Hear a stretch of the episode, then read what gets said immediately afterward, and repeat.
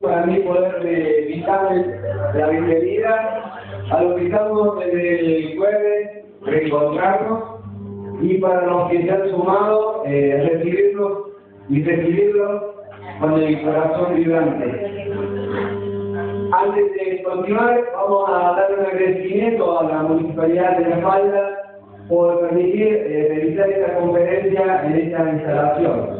Y para comenzar encima, eh, Daniel nos va a dedicar con unos temas musicales.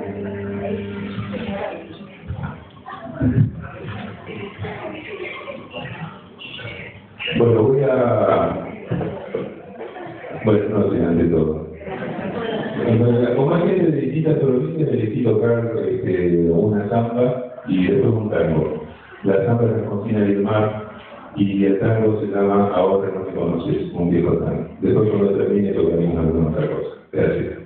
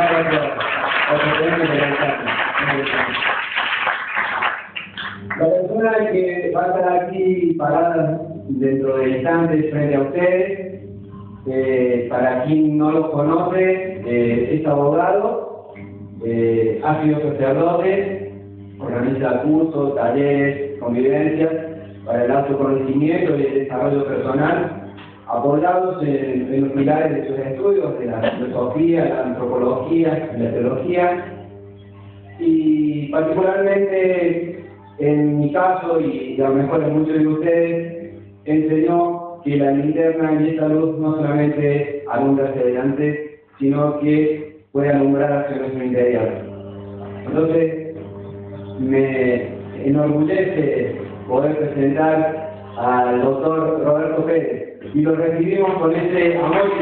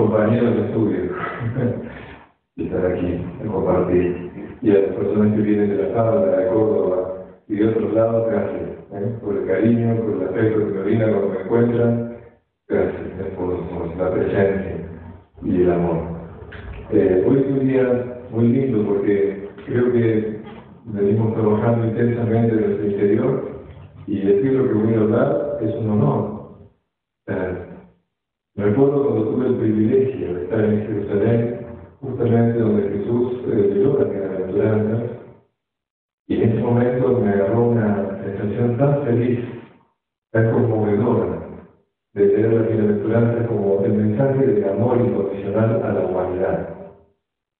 Y a pesar de que tenemos de la tradición cristiana un conocimiento importante en muchos de nosotros, los que venimos de esa tradición, no tenemos la, la lectura y la profundidad de este conocimiento de lo que son las bienaventuranzas. Y los que no venimos de la tradición cristiana, o no vienen de la tradición cristiana, o no son practicantes, el mensaje de Jesús es universal, no se acota dentro del ámbito de una religión determinada, va más allá.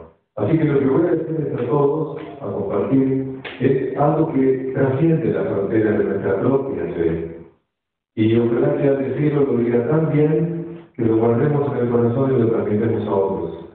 Porque cuando pensamos en lo que es la esencia del mensaje de este gran maestro que es Jesús, la esencia, esencia es este lo que voy a compartir ahora. El centro, el corazón de la fe cristiana, el corazón de nuestra tradición, el corazón del mensaje de este. Entonces, vamos a hablar palabras pero para que lo podamos comprender a los que venimos de la tradición judeocristiana, es interesante este pequeño análisis que hago, con el fin de que podamos entender el valor que tiene este momento donde Jesús quiere hablar de lo más importante de su mensaje. Entonces, este paseo es rápido, pero es para que pongamos el contexto.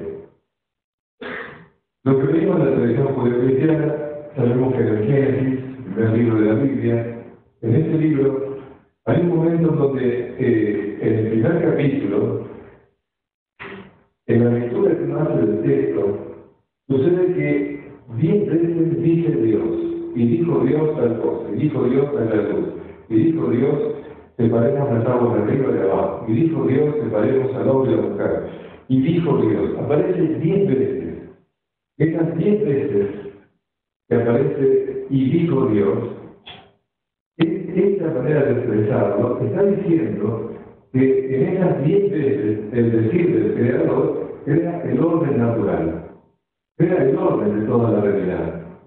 En la tradición judío-cristiana, insisto, las diez, los diez decires de Dios eran el orden natural. Y para ser breve, este orden fue entregado al ser humano, el que tenía que llevar a ese orden, para que fuera feliz. En el segundo capítulo la imagen es un jardín, en el primer capítulo es un gran templo que es ese orden natural.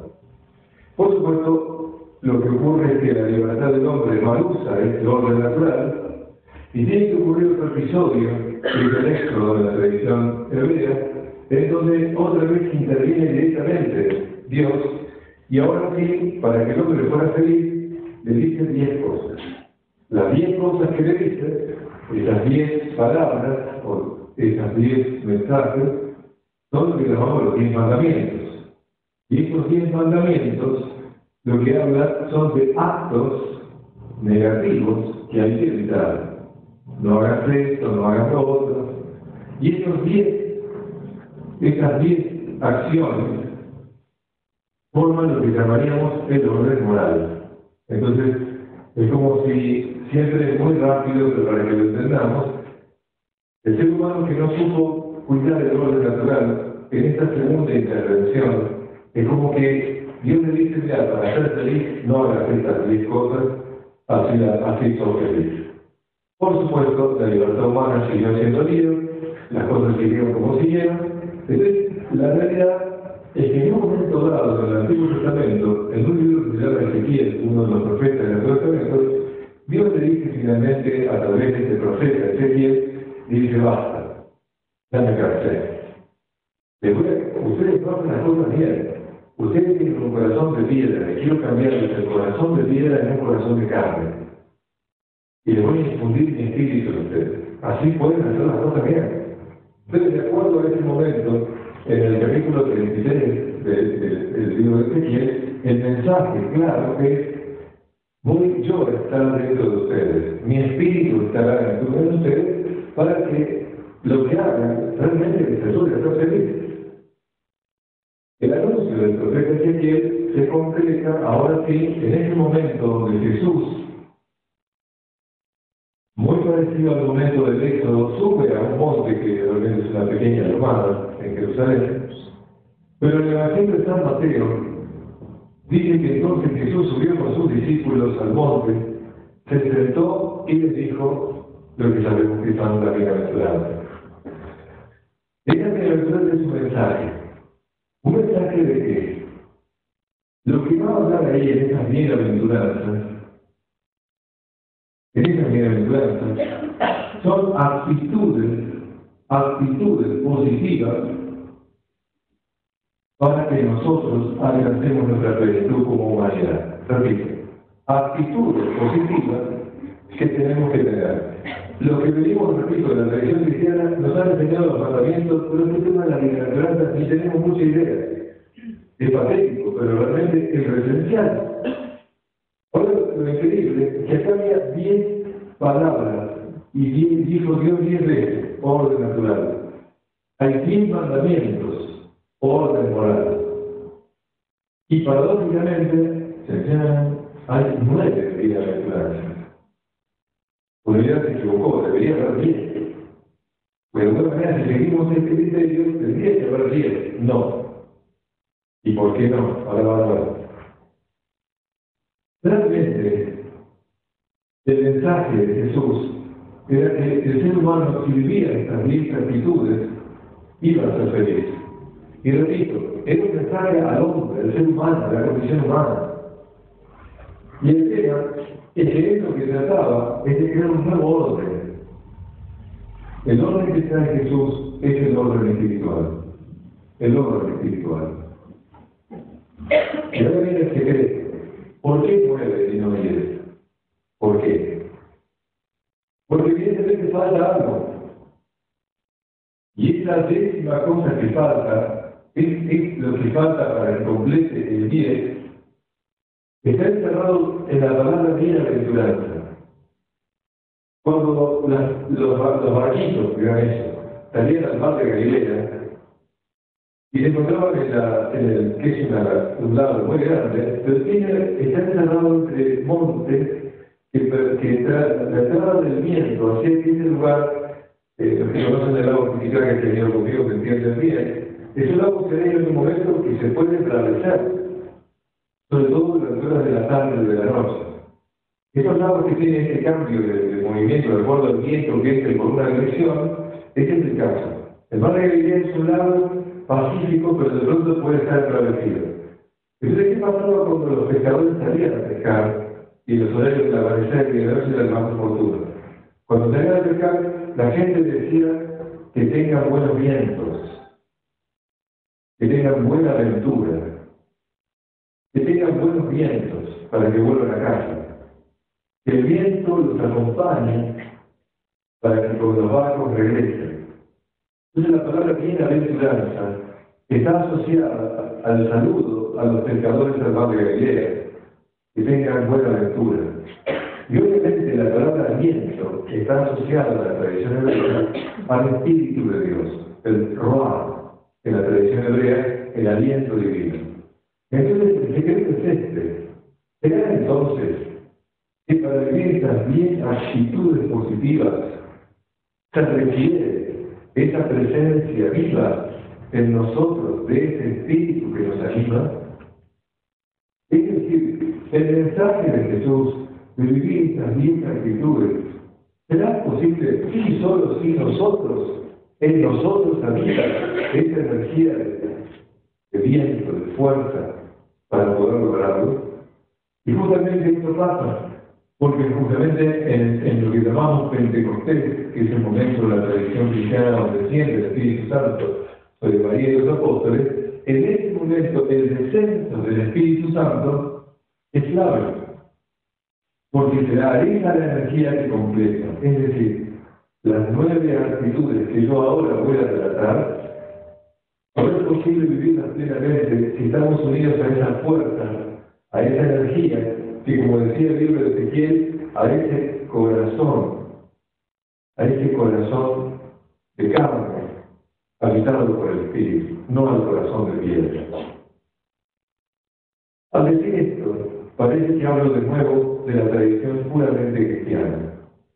Estoy absolutamente convencido, y no es el momento para hablarlo, salvo lo que hemos hablado por días, que solamente lograremos que haya una nueva humanidad y nuestro corazón es habitado por una energía de luz y de amor, ya es habitado, sino que desde dentro nuestro eso empieza a difundirse en actitudes sanas y positivas.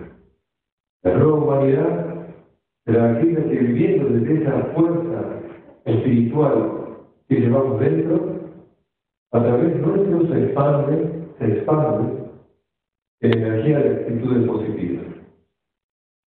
Uno de mis maestros y mis formadores es un teólogo jesuita que se llama Edgar de Chardin. Y él tiene esta frase que siempre desde mis estudios en el seminario he encantado, y dice así, algún día, después de que hayamos dominado los vientos, las olas, las mareas y la gravedad, utilizaremos las energías del amor y entonces por segunda vez en la historia del mundo, el hombre habrá descubierto el fuego. Y entonces, por segunda vez en la historia del mundo, el hombre habrá descubierto el fuego. ¿Será que el descubrimiento del fuego que hace que la humanidad haya pasado de un estado primitivo al estado que estamos? ¿Será que hace, otro, hace falta otro fuego dentro nuestro para que anime en nosotros una luz y un calor que se transforme en actitudes sanas para un mundo nuevo? Esta es la invitación de este gran maestro. Y como digo, en esta invitación lo importante es que el mensaje no es solo para creyentes de una religión, es mucho más Y entonces con esto que le digo, sabiendo que este orden espiritual significa vivir actitudes positivas y vivirlo desde una energía que nos habita y que se expande desde nosotros, ahora va a tener sentido lo que voy a decir. Ahora va a tener sentido. El hombre el orden natural no lo supo respetar. El orden moral no lo supo vivir bien. Por eso Dios envía profetas y profetas hasta que le dice yo voy a estar en ustedes. Y por eso hay una, hay una frase, hay una palabra que prepara lo que va a ser más adelante de la Navidad, que es el momento donde hay una profecía que dice, y entonces la mujer dará luz a un niño y le pondrá por nombre Emanuel. Y el nombre no es Emanuel, es Immanuel, Dios en nosotros, no Dios con nosotros. Ese cambio de una mujer crea un trastorno terrible. Dios no está más arriba ni más allá, está más adentro. Entonces la idea de que este espíritu que anima en nosotros la fuerza para vivir estas nuevas actitudes nos habita, nos habita, está en nosotros, no con nosotros. Esto de poner eso afuera tiene tremendas limitaciones. Entendido esto, ahora vamos a entrar de lleno en lo que quiero decir. Y estas nueve bienaventuranzas son nueve actitudes, insisto, animadas por el soplo de la energía del Espíritu. ¿Cuáles son? Cuando uno tiene una enumeración en la tradición antigua, cuando uno tiene una enumeración, el secreto es que para nosotros finalmente decimos lo importante está al comienzo. Lo más importante acá y después decreciendo lo importante. Revés. La cosa importante está al final, todo lo demás prepara el momento final. No, en las tradiciones antiguas, el secreto es que el, el lugar más importante, el punto central de lo que del mensaje, no está ni en un extremo ni en el otro, está en el centro. Quiere decir que esto que está dicho acá va a ser la clave. De hecho, atención ahora, lo que está aquí son cuatro condiciones para vivir esto. Y las cuatro siguientes actitudes son cuatro actitudes que son consecuencia de vivir esta quinta actitud. Permiso. Primero nueve cosas, y sabiendo esto que uno entiende por el misterio de, de la lectura de la simbología sagrada, justamente en esa oración el centro es la clave. Quiere decir que yo ya sé que de las nueve actitudes, la quinta es la más importante. El segundo secreto es darse cuenta que cuatro actitudes preparan esto y las que siguen son consecuentes. Y perdón que repito y repito. Este es un mensaje que trasciende a nuestra tradición, va a la condición humana. Con lo cual, lo más importante que pongamos acá es que el corazón del corazón del mensaje de Jesús. La quinta bienaventuranza dice literalmente en el Evangelio de San Mateo, en el capítulo quinto, dice, bienaventurados los misericordiosos, porque ellos obtendrán misericordia. Bienaventurados los misericordiosos, porque ellos obtendrán misericordia. Entonces, el corazón de todo está en esa palabra. O casualidad que estamos en el año de la misericordia, para los que estamos en la tradición cristiana. Bienaventurados los misericordiosos, porque ellos obtendrán misericordia. La palabra misericordia viene del latín y significa misericordia. Cordis es corazón, miser es miseria. ¿Qué es la misericordia? Es acompañar con mi corazón la miseria de las personas que lo rodean, de los seres que lo rodean. Es decir, acompañar al otro en sus miserias. Una miseria es la carencia, es acompañar al otro en las carencias que tiene. Pero también las miserias son sus debilidades, sus mezquindades. Entonces la misericordia es acompañar al otro también con mi corazón en todo aquello que el otro va lamentablemente con una personalidad alterada va dañándose a sí mismo en su, en su crecimiento como persona. La misericordia hace que yo quiera al otro con todo mi ser, con todo mi corazón. Por eso la palabra misericordia, si tuviera que actualizar esta palabra, es amor incondicional. Es amar al otro incondicionalmente. Es amar al otro con su miseria, no a pesar de su miseria. No es que te quiero, pero esto, esto no, esto no me gusta. No, no, te quiero todo. Pero cuidado, cuidado, cuidado. Yo te amo con un amor incondicional. O sea, te amo a todos, ¿ok? Con tus grandezas y tus flaquezas. Pero cuidado, por el mismo amor que te tengo, que es desear tu bien, yo voy a hacer todo de mí lo posible para que esas flaquezas, esas debilidades, todo aquello que no te ayude a tu mejor versión de ti, de mi lado, voy a hacer todo lo posible, amorosamente, para que puedas superar tu crecer. Entonces la misericordia es un amor incondicional, pero cuidado con eso. No es aguantarte todo, no es aguantar todo, es siempre, desde el mismo amor, estar alerta para decirte aquello que te está haciendo daño a tu parte física, a tu parte física o a tu parte espiritual. Es decir, siempre es, voy a ser el que primero te va a decir lo que no te gusta. Porque desde el amor quiero tu bien y voy a hablarte de, mi palabra, con mi acompañamiento, lo que pueda, para que salga de esas cosas que no te ayudan a ti, no porque me molestan a mí, sino porque no te hacen a ti. Desde el amor incondicional no hay que tenerlo como amar y aguantar todo. No, no, no. Pero el amor incondicional es amarte todo a ti. Este amor incondicional en el cual no hay condiciones es un amor total, de entrega absoluta. En la tradición griega se llama ágape. Y es interesante porque la palabra ágape, nosotros la, tenemos muy presente en el vocabulario español, hacer un ágape es una comidita, ¿no?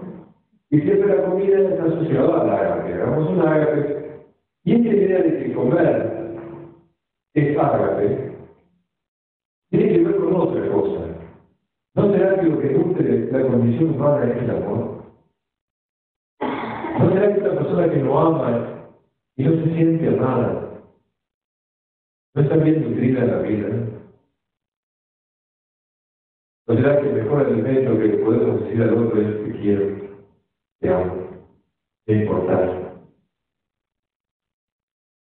¿No será que el otro cuando se siente querido por uno, lo firmamos en la vida? Sí, el amor es efectivo, pero todos lo necesitamos.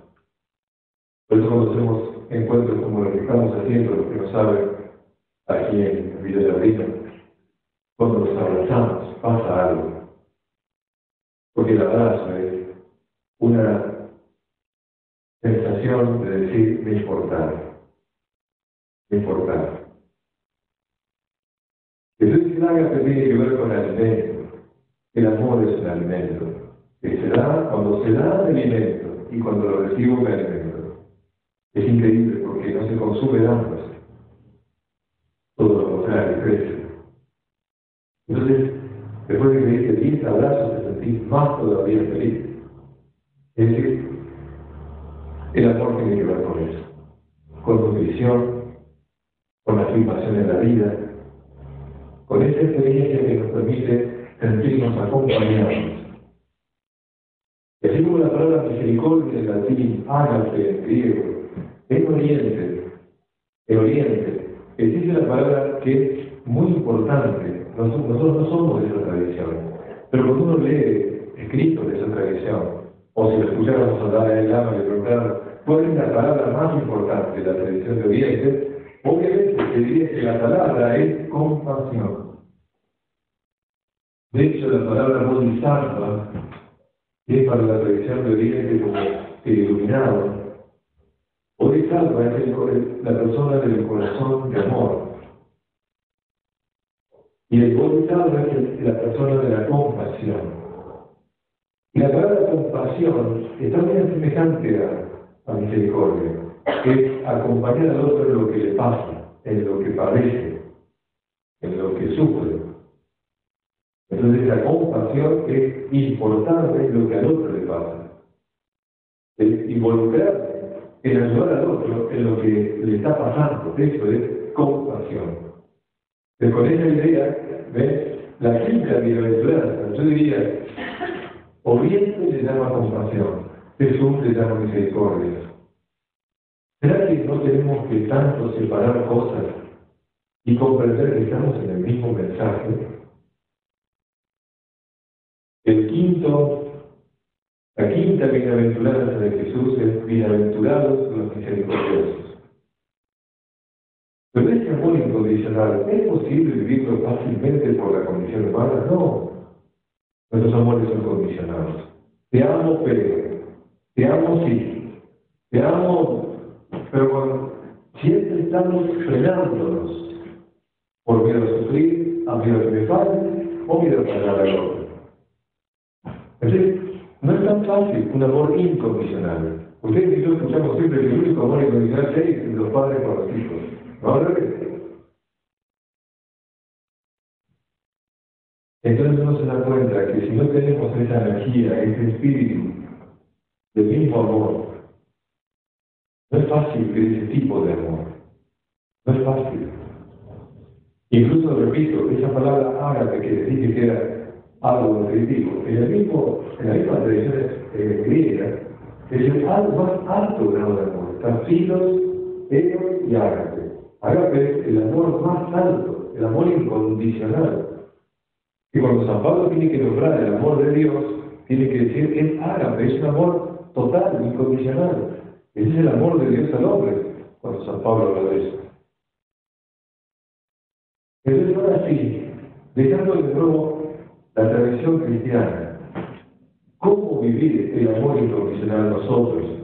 O llamar a la humanidad a que lo viva. ¿Cuáles son las actitudes que preparan la posibilidad de, este, de esta vivencia de la misericordia o del amor incondicional? ¿Cuáles son las actitudes? Es interesante, ¿por qué? Porque no es que el Espíritu Santo o el Espíritu de Dios nos anima a preparar nada. Hay algo que hacer de parte nuestra, como condición. O sea, como digo siempre, Dios no nos hace la prueba. O sea, te da la fuerza para que hagas, tenés que estudiar sos vos. La fuerza la tenés, pero estudiar te vos. Es decir, hay algo de parte nuestra que tenemos que aprender a tratar de vivir. Entonces ahora le voy a leer esas cuatro, esas cuatro bienaventuranzas, esas cuatro actitudes, que cuando la leemos, incluso literalmente cuando la leemos, no la leemos. Para ver, porque cuando la leemos, como nos está faltando el espíritu de la tradición hebrea, de donde brota esto, lamentablemente en forma literal no se, no se entiende. A veces me cuestiono que hay demasiados funcionarios y pocos maestros espirituales en las tradiciones que tenemos. ¿No sería más lindo que alguien nos explique esto bien? Si tantas otras cosas que a veces nos distraen. Vamos a entenderlo y ayúdenme a hacer cadena de favores. ¿sí? Primera bienaventuranza. Dice así. Bienaventurados los pobres de corazón, porque Dios es el rey de los cielos. Bienaventurados los pobres de corazón. Ahora imagínense que yo te digo, vos, vos sos un pobre de corazón. Yo no estoy más bien insultado que felicitado. Si yo digo que sos un pobre de corazón, tiene que, o sea, se puede sentir incómodo con esta frase. Al día de hoy, esta frase no nos dice mucho. Incluso a veces incluso a veces, en algún momento que dice, dice, los pobres, le sacan del corazón. Por lo cual, bienaventurados los pobres, los digo al infierno. Es sonante. Este no es un mensaje sociológico, es un mensaje espiritual. Entonces hay que entender qué es la pobreza del corazón.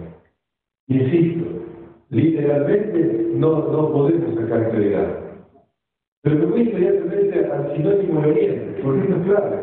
Así como dice la compasión, Oriente tiene una palabra clave que es exactamente sinónimo de la palabra pobreza del pobre de corazón. Y esa palabra es desapego. Desapego. Que nos suena más cercana.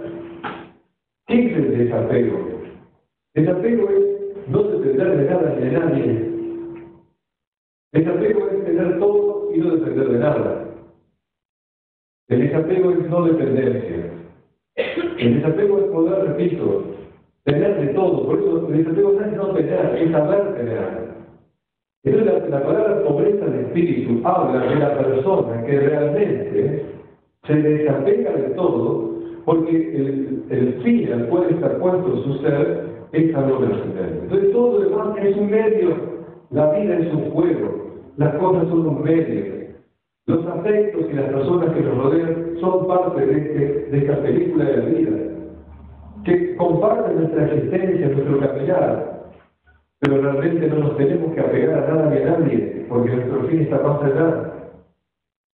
El del pobre de espíritu significa que las personas, todas, aprendan, aprendamos, aprendamos a tener un corazón sano que esté puesto siempre en el fin y no en los medios. Que siempre tengamos claro el propósito. Y siempre el propósito va a tener que ver con el bien. El bien. ¿Y qué es el bien? El desarrollo pleno de cualquier ser. De modo que el desapego es lo único que aspiro es al bien. Por lo tanto, lo único que pido es que todos los seres que pasen por mi vida se desarrollen plenamente. Entonces, desapegarse de todo es no depender de nada, porque mi meta en sí es claro, alcanzar el bien, vivir en el bien, y que todos los seres también lo hagan. Con lo cual, todas las cosas pasan a ser medios para eso. Esa es la conciencia del verdadero desapego. Y para los que venimos a la cristiana, San Francisco decía, necesito poco. Y de lo poco que necesito, necesito poco. Y hay que parte que todos sabemos, más que nos tiene, sino que menos necesita. Porque sabemos que cuando más acumulamos, no tenemos que sostener el tener. Y se nos da el tiempo y la vida. El que no es no tener, repito, es saber tener. Por lo cual el tener no es el problema. El tema es cómo lo coloco como un medio para el fin. No puedo amar incondicionalmente si estoy apegado o dependiente de cosas. No puedo amar incondicionalmente si yo dependo de que me quiera alguien. No puedo amar incondicionalmente si yo dependo de que otro sea como yo necesito. No puedo amar incondicionalmente si estoy con expectativas de que otro sea o haga, diga lo que yo quiero. Vaya amor incondicional, eso no está pegado. Y muchos más están pegados a cosas. O sea, te amo, pero si me das casa, tenemos esto, lo otro. Como que el amor empieza a estar emparentado con una cantidad de cosas que sin eso no me siento bien. El amor incondicional justamente lo es cuando todo lo que pase afuera lo tomamos como un medio. A veces tenemos más, a veces tenemos menos. Pero tener más o menos, repito, es simplemente una circunstancia que nos lleva a poder aprovecharlo mejor. Nada más. Si tienes más, aprovechalo para estar más bien. Y si tienes menos, acostúmbrate con eso, pero no dejes de vivir el bien en la, realidad que tienes. O sea, Comete la pareja de mariscos o comete los videos de materia, pero no renuncie en lo que haga a tu felicidad y hacer bien en lo que sea. Si estoy acá, o si voy acá, o si esto, entonces voy a estar feliz, o voy a poder amar. No, no depende de nada afuera, ni que el otro sea o no sea. Yo amo o no amo, por una decisión propia. Y bienaventurados los pobres del corazón, porque es el reino de los cielos. Es como el que no está pegado a nada, tiene todo. San Francisco decía, San Francisco decía también, lo mismo, esto de tengo todo porque no tengo nada. Como ejemplo, como entiendo que todo es pasajero, que todo es impermanente, que nada es permanente, por lo tanto, todo es todo, de acuerdo al momento que necesito. Y sé que todo es pasajero. Y escuchamos muchas veces, y esto también pasará. Esa frase, y esto también pasará. Por lo tanto, lo vivo con intensidad en el momento que tengo que vivirlo y lo suelto, lo suelto. Porque yo estoy habitando en otro reino. Porque soy consciente que vengo del otro lado, venimos más allá y volvemos más allá. Esta conciencia del ser humano, que nuestro hogar está más allá de las estrellas, estrellas, como decía un maestro me decía, no somos de donde nacemos, sino de donde venimos. Y nuestro hogar está más allá de las estrellas. Con lo cual somos pasajeros de la vida. Esta conciencia de ser pasajeros nos libera de apegarnos a lo que va a pasar. Esto es la primera actitud. No puedo amar incondicionalmente y estoy aferrado a cosas, personas, situaciones. El desapego. Recordemos siempre, hay que soltar para saltar. Hay que soltar para saltar. Hay que soltar una vida conocida para saltar a una vida mejor. Hay que soltar la comodidad para llegar a otra realidad más de mayor calidad. Entonces cada uno sabemos qué nos está costando soltar. Comodidades, acostumbramientos, etc. Con esta conciencia viene la segunda bienaventuranza. Y la segunda bienaventuranza dice, bienaventurados los mansos del corazón, avance uno. Bienaventurados los mansos de corazón,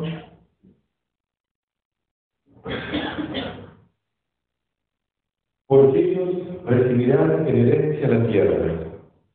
Bienaventurados los mansos de corazón, porque ellos recibirán en herencia la tierra. Miren lo que está diciendo para que lo leamos y lo pongamos en el contexto adecuado. En la tradición de Israel hay un episodio que marca la tradición, que es el éxodo. Estaban en la esclavitud, hicieron el desierto y llegaron a la tierra prometida. Es un poco arquetípico, es la paz judía, entonces el paso de la esclavitud a la libertad. Entonces, la tierra prometida, todo aquellos que salieron de la esclavitud llegaron a ella.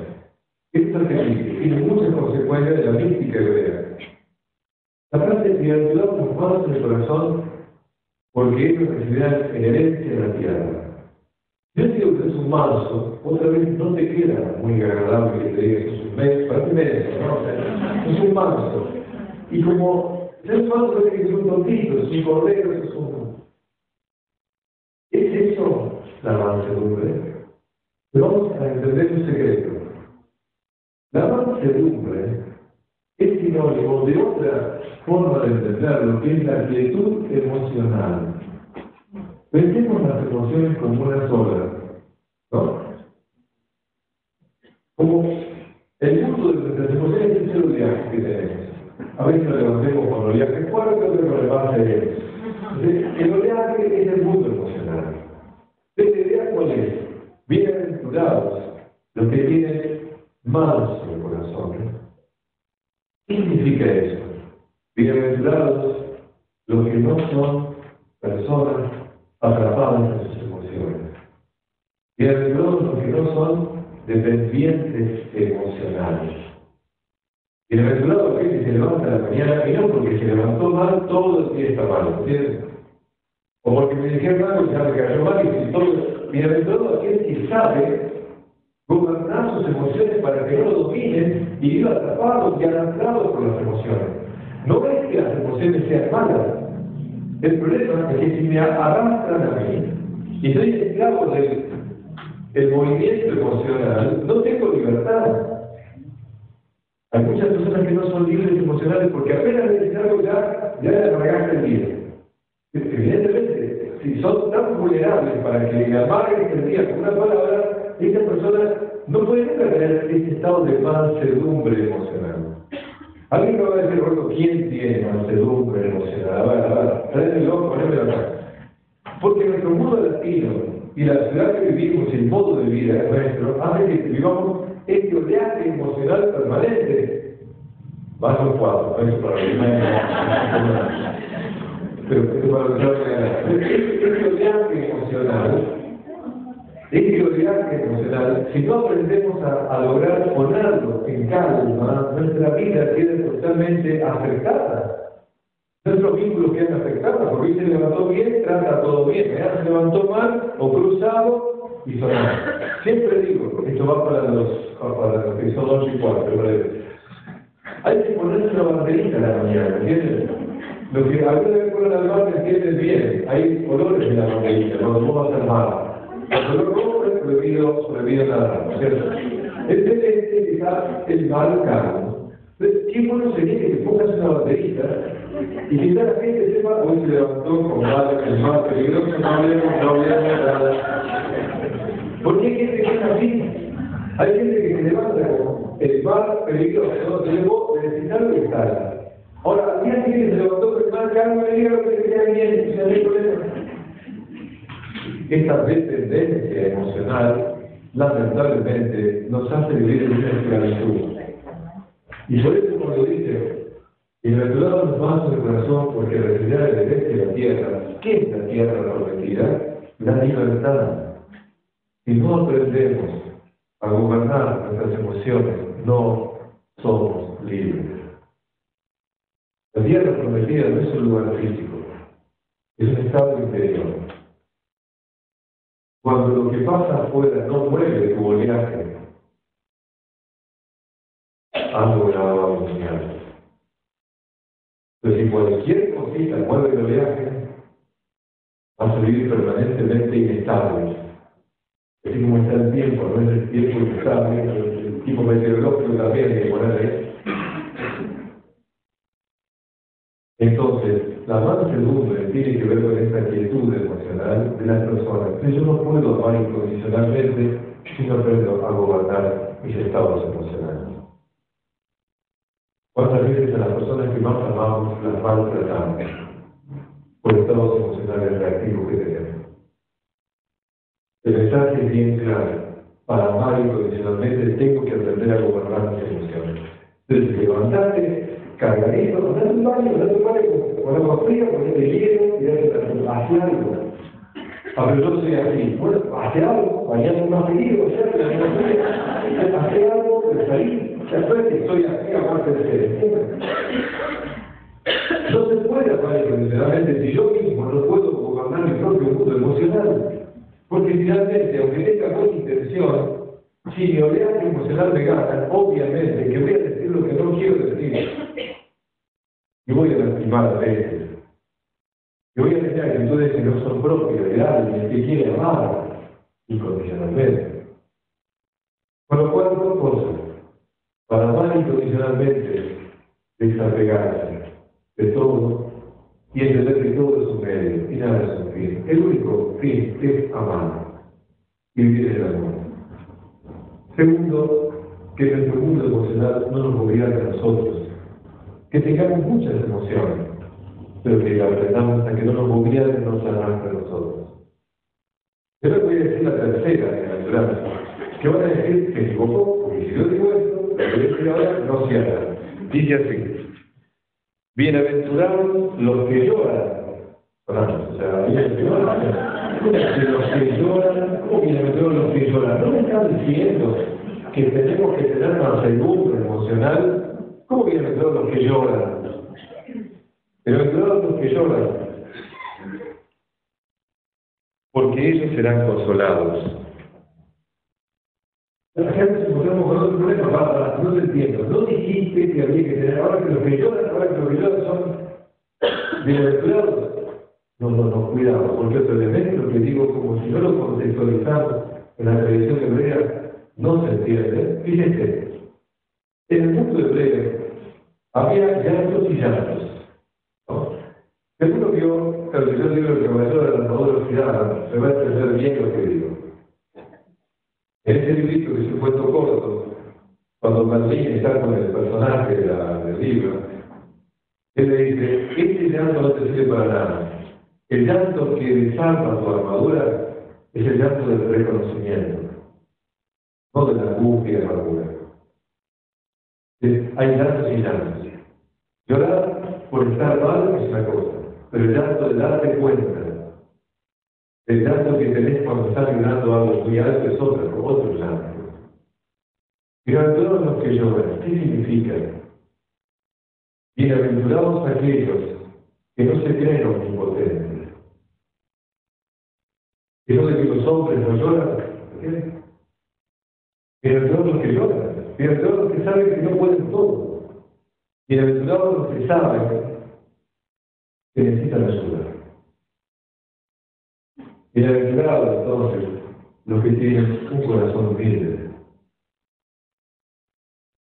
No los que se hacen los fuertes o se creen fuertes. Bienaventurados los que se caen, lloran, se levantan. Bienaventurados los que reconocen su falta y hacerlo tratan de reparar pero que reconoce su caída. Entonces, el llanto de la persona que reconoce que es débil, que reconoce que no puede, que reconoce que se equivocó, que reconoce que necesita, este llanto, este llanto, es propio de la persona, repito, que sabe que no puede todo. Y humildad es importante porque para amar incondicionalmente, yo si yo creo que yo puedo, que todos tienen que poder, esa persona nunca va a amar incondicionalmente. Por eso el que ama incondicionalmente generalmente es aquel que ha caído y se ha levantado. Por supuesto que todos nosotros desearíamos hacer nuestros hijos no quedarnos nunca. Pero recuerdo cuando leía el seminario, cuando Teresita decía, así se llega de dos maneras, o no cayéndose nunca o levantándose siempre. Me encantó, porque ahí tres o sea, ahí estamos. Porque es cierto, el reconocer que nos caemos y que nos levantamos, ¿saben que Hasta nos ayuda a entender el otro cuando se cae. No es que uno se gloria en la caída. No es que uno dice, qué bueno que te caíste, no. Pero si caíste es para que te des cuenta que sos tan igual que otros y que entonces vas a entender al otro lo que le pasa cuando se cree, como vos. Y como digo siempre, a nuestros hijos lo que más necesitan de nosotros no es, no es impecables en el sentido de nunca quedarnos en nada, sino ayudarnos a levantarse, porque nosotros nos caemos antes.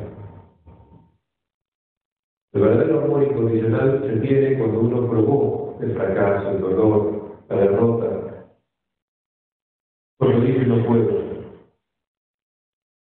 Entonces, ahí está el secreto. El amor incondicional requiere corazones humildes, no corazones soberbios que dan consejos y dicen la gente lo que tiene que hacer. No. Los corazones que probaron la debilidad y que entienden la debilidad. Entonces yo te puedo amar incondicionalmente, porque puedo entenderte, no te juzgo, no te castigo te acompaña en tu pasión, en lo que padeces. Entonces tenemos desapego, mansedumbre y humildad. Ahora entendemos que esas actitudes preparan un corazón de amor incondicional. Y la cuarta, que también no la entendemos fácilmente, tiene que ver con una palabra que nos cuesta, pero la decimos otra vez, asociamos cosas equivocadas. Bienaventurados los que tienen hambre y sed de justicia. Hambre y sed de justicia. Bienaventurados los que tienen hambre y sed de justicia, porque ellos serán saciados. Claro, ¿qué, qué pensamos naturalmente? Bienaventurados los que luchan por la justicia, por la causa social. Bienaventurados los que luchan eh, por un país mejor, y una, vida mejor de la gente. No, ese no es el mensaje. Otra vez vamos a la, a, a la. Nosotros utilizamos cuando queremos hablar de alguien de una ética impecable que llamamos santo. La santidad es la manera cristiana de nombrar a la persona en un estado de pureza moral. Hoy en día se llama el iluminado. Iluminado del Oriente santo del Occidente. El mundo hebreo, o la tradición cristiana, el mundo hebreo utiliza otra palabra.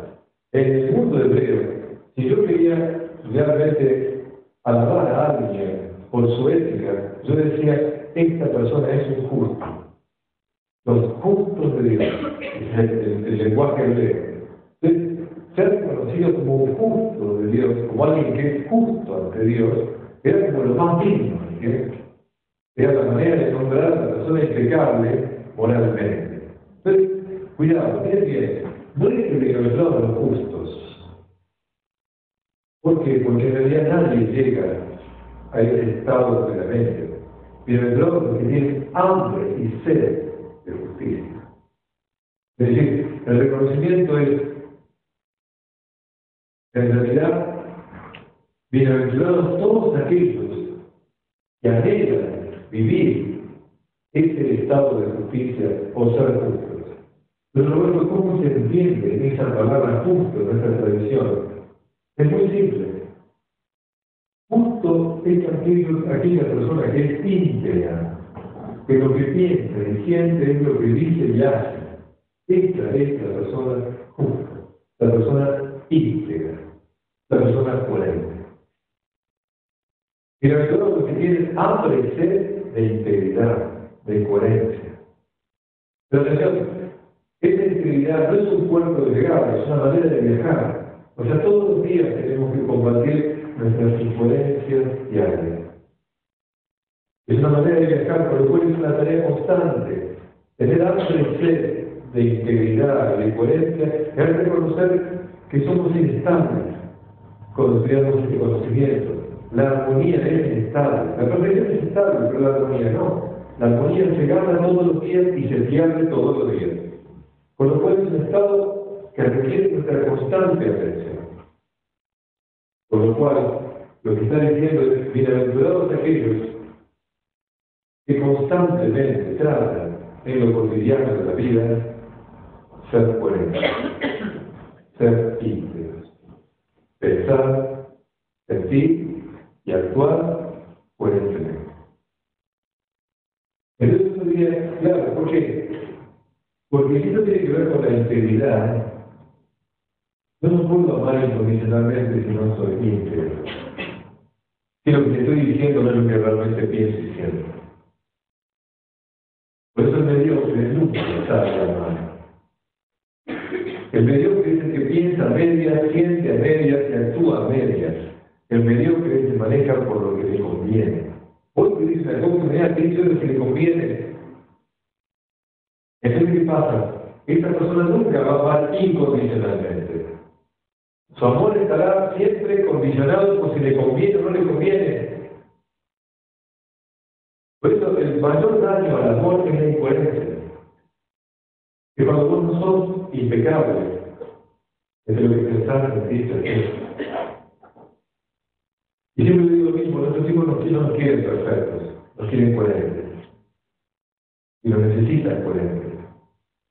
Y nos quieren felices. Entonces, no necesitan que seamos perfectos.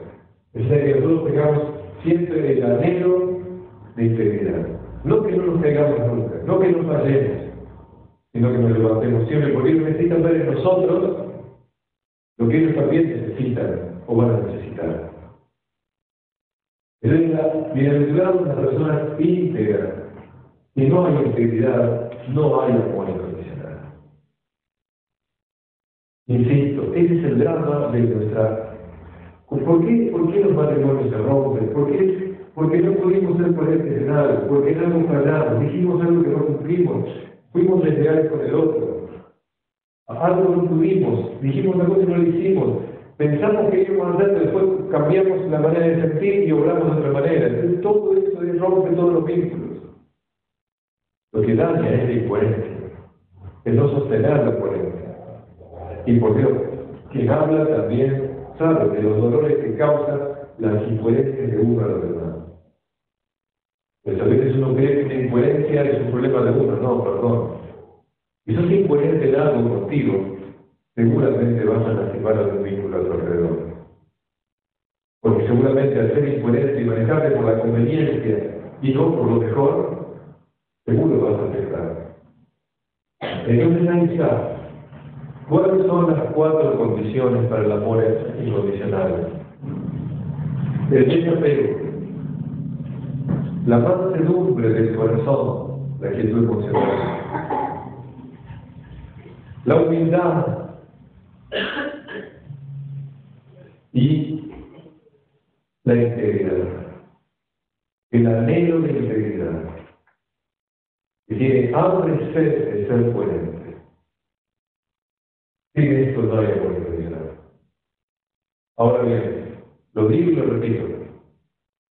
Este es un tema de voluntad, o sea, esto lo logro solito por la propia voluntad. No digo que no, no podemos negar esa alternativa.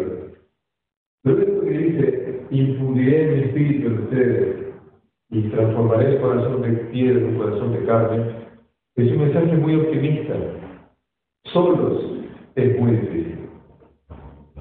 Pero vibrando esta energía de luz y de amor que nos habita, podemos mucho más.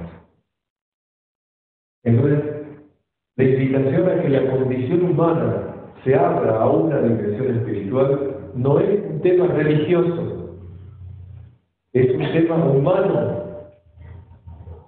Si busco en mí esa energía de luz y de amor, no va a hacer por mí lo que yo tengo que hacer. Pero ese desapego, esa mansedumbre, esa humildad esa, de integridad va a ser más posible si me pongo en conexión con esa fuente que me habita.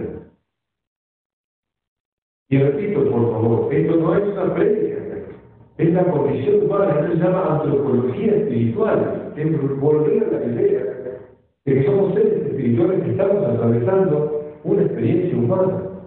Si no recuperamos esta conciencia, si no la recuperamos, no vamos a entrar al siglo XXII. Porque lo que se requiere es comprender que si comprendemos esto, que sabemos que es válido, pero lo hacemos de la sola voluntad, es muy difícil. Si nos buscamos esa fuerza que nos acompaña, es más fácil.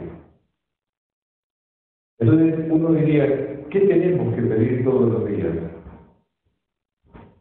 Lo digo en forma de oración, perdón que suena así, pero es así. Señor, dame cada vez más fuerza para ser una persona desapegada. Dame más fuerza para que mis emociones no me dominen. Dame más fuerza para que yo pueda realmente vivir en estado de humildad y reconocer que no puedo todo. Y dame más fuerza cada vez para que yo busque vencer en mí cualquier incoherencia que me quiera dominar. Dame más fuerza de todo eso porque sé que con tu fuerza en mí yo tengo que lograr esto para amar a todos mis seres queridos y a todos los seres con el amor que realmente nos va a llevar a la plenitud. Esa sería la manera de expresar este anhelo que tenemos que tener. E inmediatamente me encanta, porque no termina ahí. Estas son las condiciones. Ahora veamos las consecuencias. ¿Qué pasa cuando una persona está anclada en el amor? Cuando uno dice, sí, elijo el amor como camino a la vida. ¿Qué pasa cuando elijo el amor incondicional como opción de vida? ¿Qué pasa cuando eso ocurre? Lo primero que pasa es lo siguiente, que cuando lo estudiamos en la formación nuestra, qué lejos está de lo que dice literalmente. Y es así. La sexta bienaventuranza dice, bienaventurados los limpios de corazón. Bienaventurados los limpios de corazón, escuchen esto, porque ellos verán a Dios. Bienaventurados los limpios de corazón, porque ellos verán a Dios.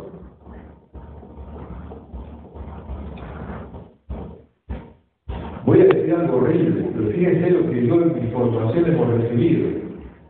Bienaventurados los que no hacen cosas impuras con el cuerpito, ¿eh?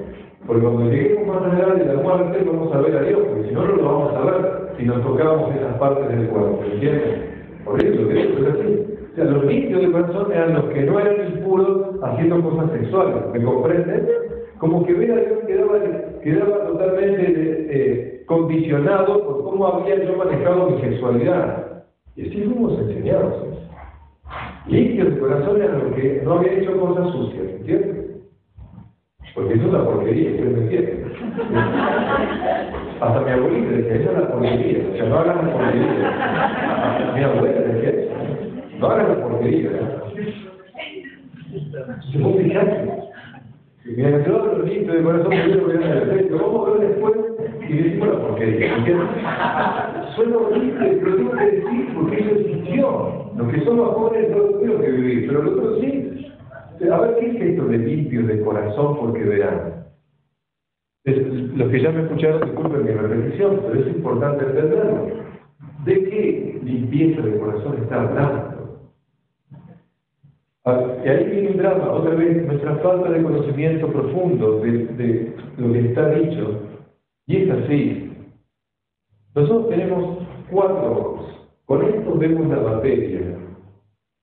Con este tercer ojo vemos la energía de la vida, que Oriente sabe desarrollar muy bien para ver incluso lo que se llama el aura la energía física, para saber si la persona puede tener enfermedades futuras o no, o cómo está su vitalidad sana o no, por ver con este ojo la energía física, la energía de la vida. Pero este cuarto ojo, que es el ojo del corazón, en las tradiciones místicas de todos los pueblos, este lugar que está acá, es con el que se ve la presencia de la presencia de la energía creadora en todo, con este lugar. Por eso en Oriente te dicen Namaste, y dirigen tu mano al centro del otro, aquí, ahí. ¿Por qué? Namaste, yo bendigo la presencia divina que está en ti.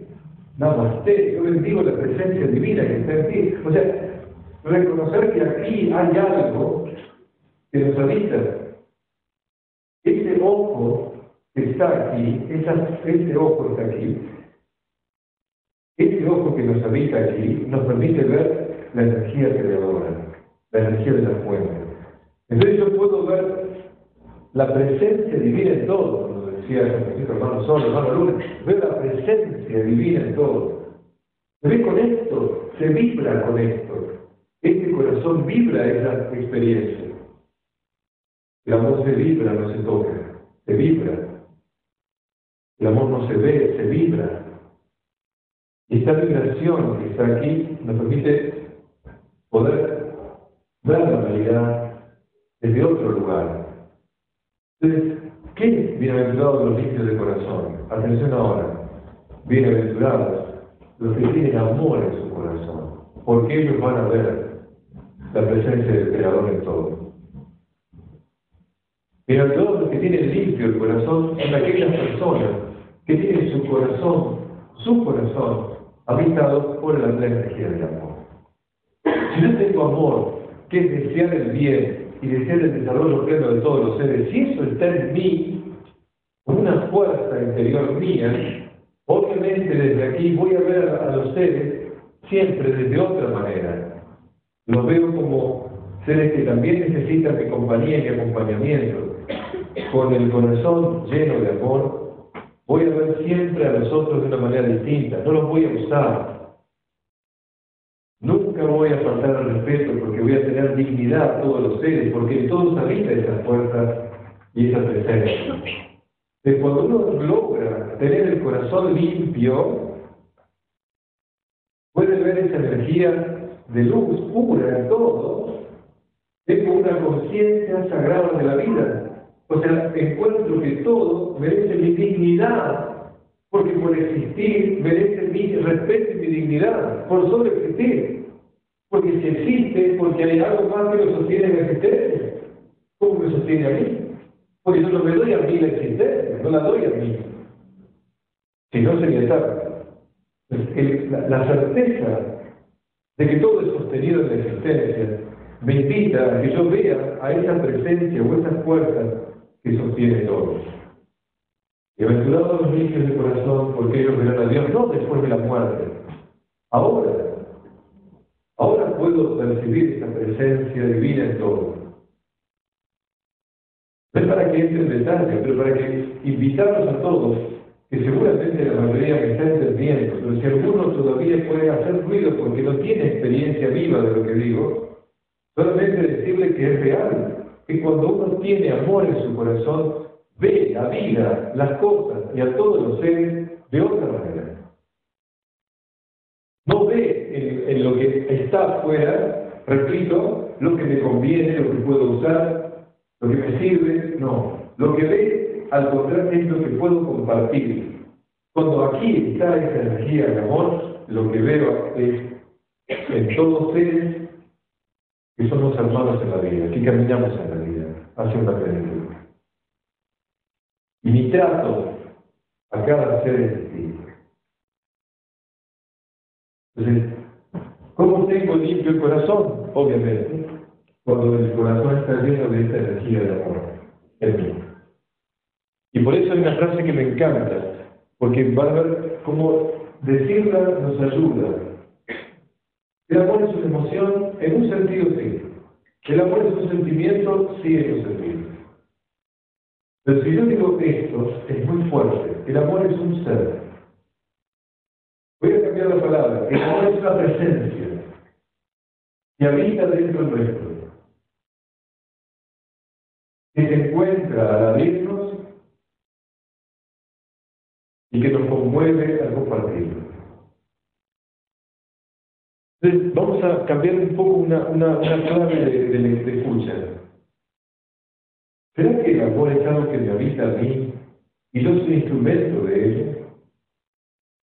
Entonces no es que yo te amo, sino que la, energía del amor en mí, abriéndome yo a esa fuerza, esa energía yo te amo.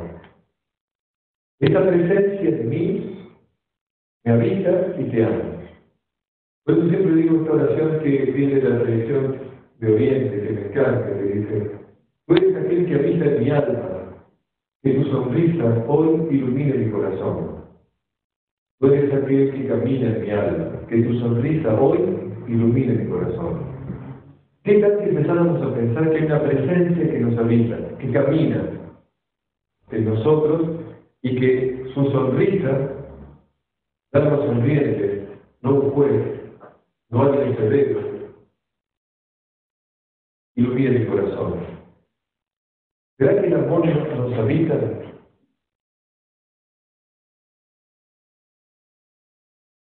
El amor no se busca, no se encuentra, Entonces, la invitación es que esa limpieza del corazón es cuando entiendo que ese amor es una fuerza presente en mí y me atraviesa. Esa es la conciencia de fondo que no solamente está en la tradición de Jesús, sino está en la tradición mística de todas las culturas. Por eso pertenece a la condición humana espiritual. Y la que sigue, esa siempre me conmueve. La bienaventuranza que sigue es conmovedora. Porque la bienaventuranza que sigue, de una vez por todas, limpia las fronteras. Bienaventurados las células, los que trabajan por la paz. Bienaventurados los que trabajan por la paz, porque ellos serán llamados hijos de Dios.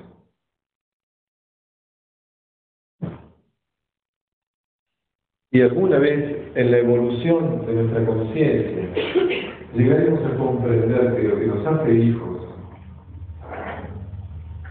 no tiene que ver con ninguna pertenencia a nada. No es haciendo estas cosas o haciendo estas otras, o perteneciendo a esto o perteneciendo a aquello. Fíjense hasta dónde todavía la humanidad llegó a avanzar en dos mil años, que algunos señores creen que en nombre de esa fuente puedo matar a todos los que no piensan como yo. ¿Cómo todavía no entendemos que ser de Alá, Dios, Yahvé,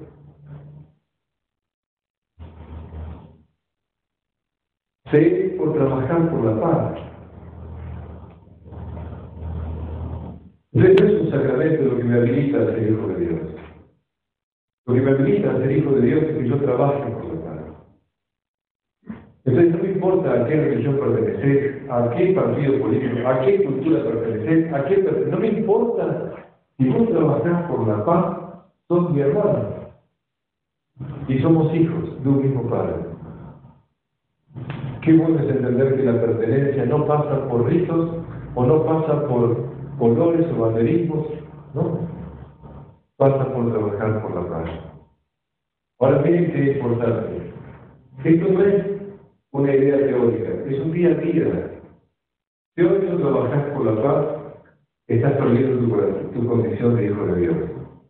Es como que la condición la perdemos o la ganamos diariamente cuando elijo o no la paz en mis opciones y en mis elecciones. Entonces, claro, trabajar por la paz es lo más hermoso que puede haber.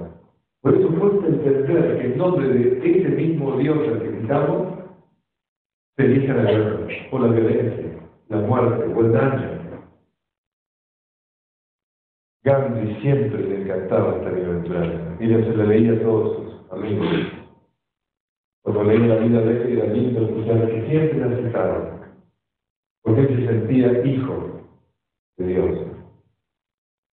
Y por eso le preguntaban a Gandhi, ¿usted de qué religión es? ¿Es budista, es, hinduista, es católico? Y dicen, yo, allí donde hay una religión que predique el amor, yo soy de esa religión. Tenemos que cambiar ciertos criterios de mente. Si no trabajas por la paz, te alejas de la fuente y te alejas de la hermandad. la séptima bienaventuranza. Pero tiene algo que me encanta porque la octava y la novena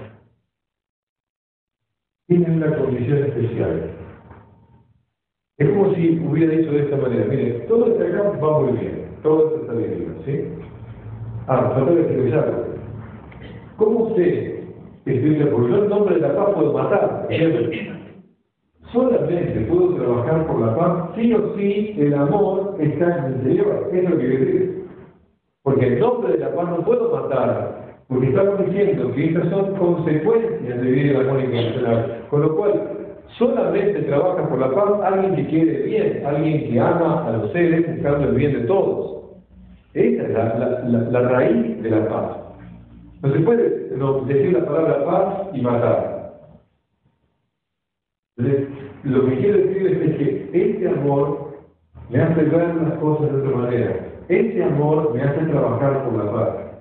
Me da la parte más fuerte, que es el doctor Villanueva, que es como que dice, si dijera así, todo está bien, pero ustedes viven aquí, aquí, en una realidad bien concreta, y la van a pasar mal. ¿Cómo que la van a pasar mal? Si vos elegís esto, no te ves bien acá, ¿cómo que no hay bien?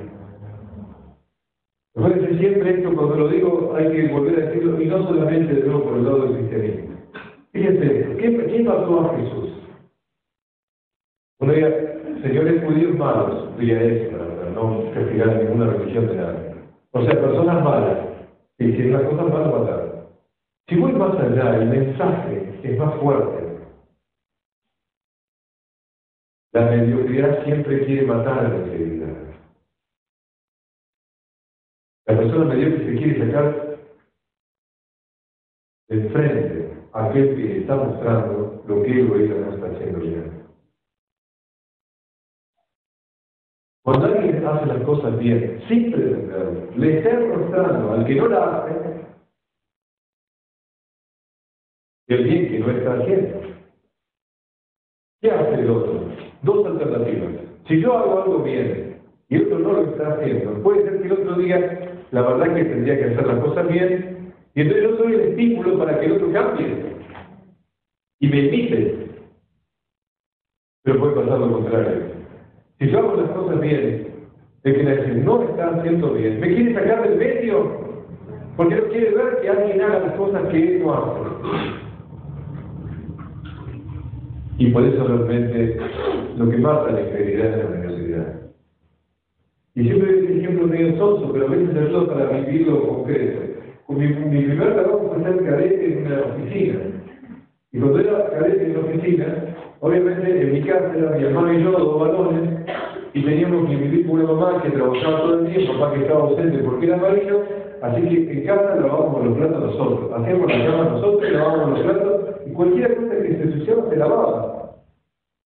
Porque la mamá no estaba y cuando llegaba a trabajar, no teníamos que dejar todo sucio. Esa es la cocina.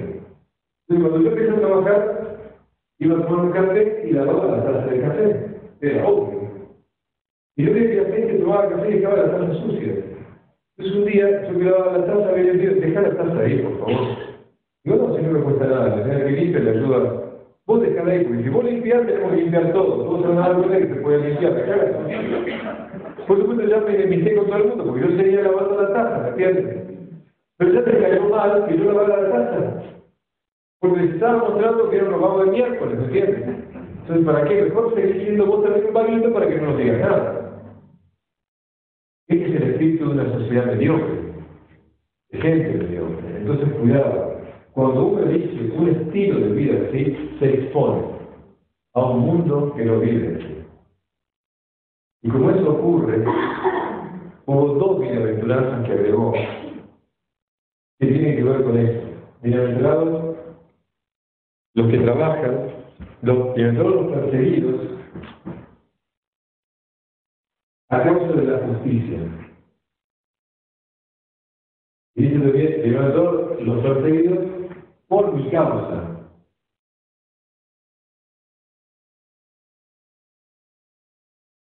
Bienaventurados los perseguidos por causa de la justicia. Se puede leer de esta manera. Bienaventurados aquellos que son perseguidos por valores humanos, por defender valores humanos, por tratar de que los valores humanos sean cuidados y atendidos. Y si por defender valores humanos son perseguidos, tranquilos, la energía del Espíritu te acompaña. Y bienaventurados son aquellos que defienden valores espirituales. Bienaventurados cuando por defender valores espirituales, por tratar de vivir tu fe y tu, y tu, tu sentido espiritual de la vida, seas rechazado, seas agredido o seas discriminado. Y en los dos casos es, bienaventurados los que son perseguidos, porque de ellos es el reino de los cielos. Entonces, ustedes están en el mundo, pero no son del mundo. El mensaje es claro, cuando yo elijo el amor, como persona, ¿eh? no importa la pertenencia, cuando elijo el amor, me expongo a que aquellos que realmente no les interese vivir así, me van a atacar, me van a perseguir, me van a burlar. Y claro, si un chico joven no toma alcohol de más, ya va a ser mirado con, con burla por los compañeros, obvio. Porque si lo hacen todo y por lo haces, sos idiota. Y esto lleva a todas las cosas de la vida. Ten cuidado. Si vos decís, mira, yo decido mi salud, y sos objeto de risa y de burla, y ya tenés un tema, sos perseguido por elegir qué? Elegir un valor humano que es la salud. Pero claro, si vos pretendés vivir, amar es querer el bien, el bien es el desarrollo pleno. Si yo elijo el amor a mí mismo, que quiero mi bien, quiero mi salud, y puedo ser cuestionado, criticado, burlado, sí, es verdad, eso va a pasar. Y va a pasar cuando también hable de cosas espirituales a quienes no lo son en un ámbito que me pueden criticar. Es bien claro que el mensaje es realista, no es idealista. Las personas que elijan estas actitudes se exponen a un mundo que no quiere vivir. Y que no quiere vivirla y por eso te va a rechazar. Entonces prepárate para el rechazo. Prepárate para el rechazo. No creas que el mundo te va a aplaudir. El mundo que vivimos, cuando elegimos actitudes de la que vivo, no son objetos de creación. Con lo cual, entonces, sabiendo que vas a quedar expuesto, pero no estás solo, estás acompañado por esa energía, cuando ocurra todo eso, no te preocupes, te acompañamos, estamos contigo. Y estas bienaventuranzas, después de haber dicho esto, lo que sigue en el texto bíblico es, ustedes son la sal de la tierra y la luz del mundo. Entonces, ¿será que aquellas personas que viven el amor son la sal de la tierra y la luz del mundo? Son las que damos sabor al mundo, las que permitimos que el mundo tenga un gusto mejor y esté iluminado, somos luz. El mensaje es claro, quien elige el amor nutre a los demás y da sabor a la vida. Sin amor la vida es insípida, es gente fría, indiferente, quejosa y viviendo la defensiva. El amor te expone, te expone, hace vivir la vida de una manera más rica. Porque aprendes la riqueza de la vida cuando te expones a abrirte al amor. Y es claro, cuando uno entiende esto, el mensaje que elegimos el amor, somos luz y somos sal en un mundo insípido a veces y apagado y oscuro. Quizás no tengamos que ser crucificados como en otra época, pero a veces no son crucifixiones de ese tipo. Pero la burla, la ignorancia, la poca valoración, el no reconocimiento, cuando elegís todo esto, puede pasar. Por eso tranquilo dice, porque siempre alegre se dice al final, porque ustedes van a recibir el 100% de esto. Con lo cual, estas bienaventuranzas son un mensaje de esperanza. Y cuando siglos después San Agustín decía, ama ya lo que quieras, estaba entendiendo que este es el amor, porque los hippies también decían, ama ya lo que quieras, sea, todo bien. Los movimiento hippie también decía, ama ya lo que quieras. Pero ¿qué es el amor del que estamos hablando? Por eso, si yo pierdo este criterio de amor, de amor incondicional, no es lo mismo decir esto de una manera que de la otra. Amar incondicionalmente y hacer lo que quieras, porque cuando elegís esto, nunca vas a poder hacer el mal. No se te va a ocurrir hacer algo negativo si esto está en vos como actitud instalada. Si vivís en el amor incondicional porque has logrado vivir el desapego, la actitud emocional, la humildad y la integridad, y eso es lo que vivís en tu corazón hacia los otros, y te sentís que tu corazón está lleno de amor y por eso ves, ves al Creador en todo y trabajás por la paz, ¿cómo vas a poder hacer algo que sea dañino? Ama ya lo que quieras. Entonces es cierto, San Agustín no se equivocó. Y el mensaje es, como digo, para más allá de nuestra tradición. Y otro autor dice esta frase, donde falta el amor, cualquier actividad se corrompe. Para que hablamos tanto la corrupción, cuando falta el amor, cualquier actividad se corrompe. Entonces, esta noche mi pretensión era poner luz al texto del Evangelio de Mateo. Era tratar de ser transmisor del Espíritu de estas bienaventuranzas, que son las actitudes, actitudes positivas de este orden espiritual. Y de nuevo, por favor, no es para pertenecer a una creencia, es para que nos sintamos cualquiera de nosotros capaces de vivir esa misericordia y ese amor incondicional, ese ágape o esa compasión. Todos estamos llamados a eso. Bendito sea si lo que puedo expresar queda claro que la décima bienaventuranza es el mismo viento de Dios. Que la décima bienaventuranza es el mismo viento de Dios. si al salir de aquí alguno tiene todavía una reserva interior de afecto por lo espiritual, o porque se le ha apagado porque las instituciones o los desencuentros con la vida lo han llevado a otra cosa, los invito solamente a que revisemos. Qué distinto es hablar de una búsqueda de esa energía divina de amor a una pertenencia, es otra cosa. No es que la niego, la rechazo, digo, cuidado, cuidado, porque puedo pertenecer a lo que sea, pero si no vivo esto, lo otro es vacío. Si no me siento no es verdad en mí, el rito que hago es vacío. Entonces, qué bueno es que mucha gente me dice, pero yo no soy religiosa. No, no te preocupes, aquí se trata de ser o no ser. Trabajar por la paz de esos hijos. De esa fuente, y sos hermano mío. Entonces, que recuperemos esta conciencia de lo que es el amor incondicional. A través de las palabras de este gran maestro de la humanidad, que dividió la historia en dos partes. Pero, de nuevo, que nos sirva para pensar qué pasa conmigo en todo lo que digo. Si no estoy viendo a Dios, es que mi corazón todavía no está puro. Si todavía no vibro del amor profundamente es porque alguna cosa me está faltando. Entonces, esto no es un recetario de la felicidad. Es una invitación a actitudes de vida, que cada uno nos toca vivirla de la manera que podamos, en el lugar que nos toca, con la situación que vivamos.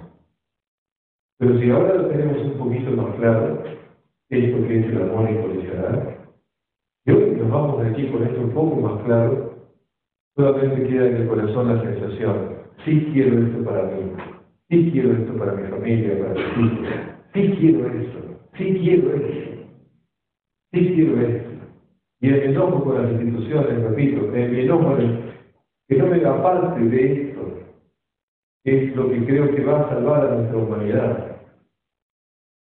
No algo externo, sino esto de mí, viviéndolo, conectado a ese de Dios, conectado a esa, a esa fuerza.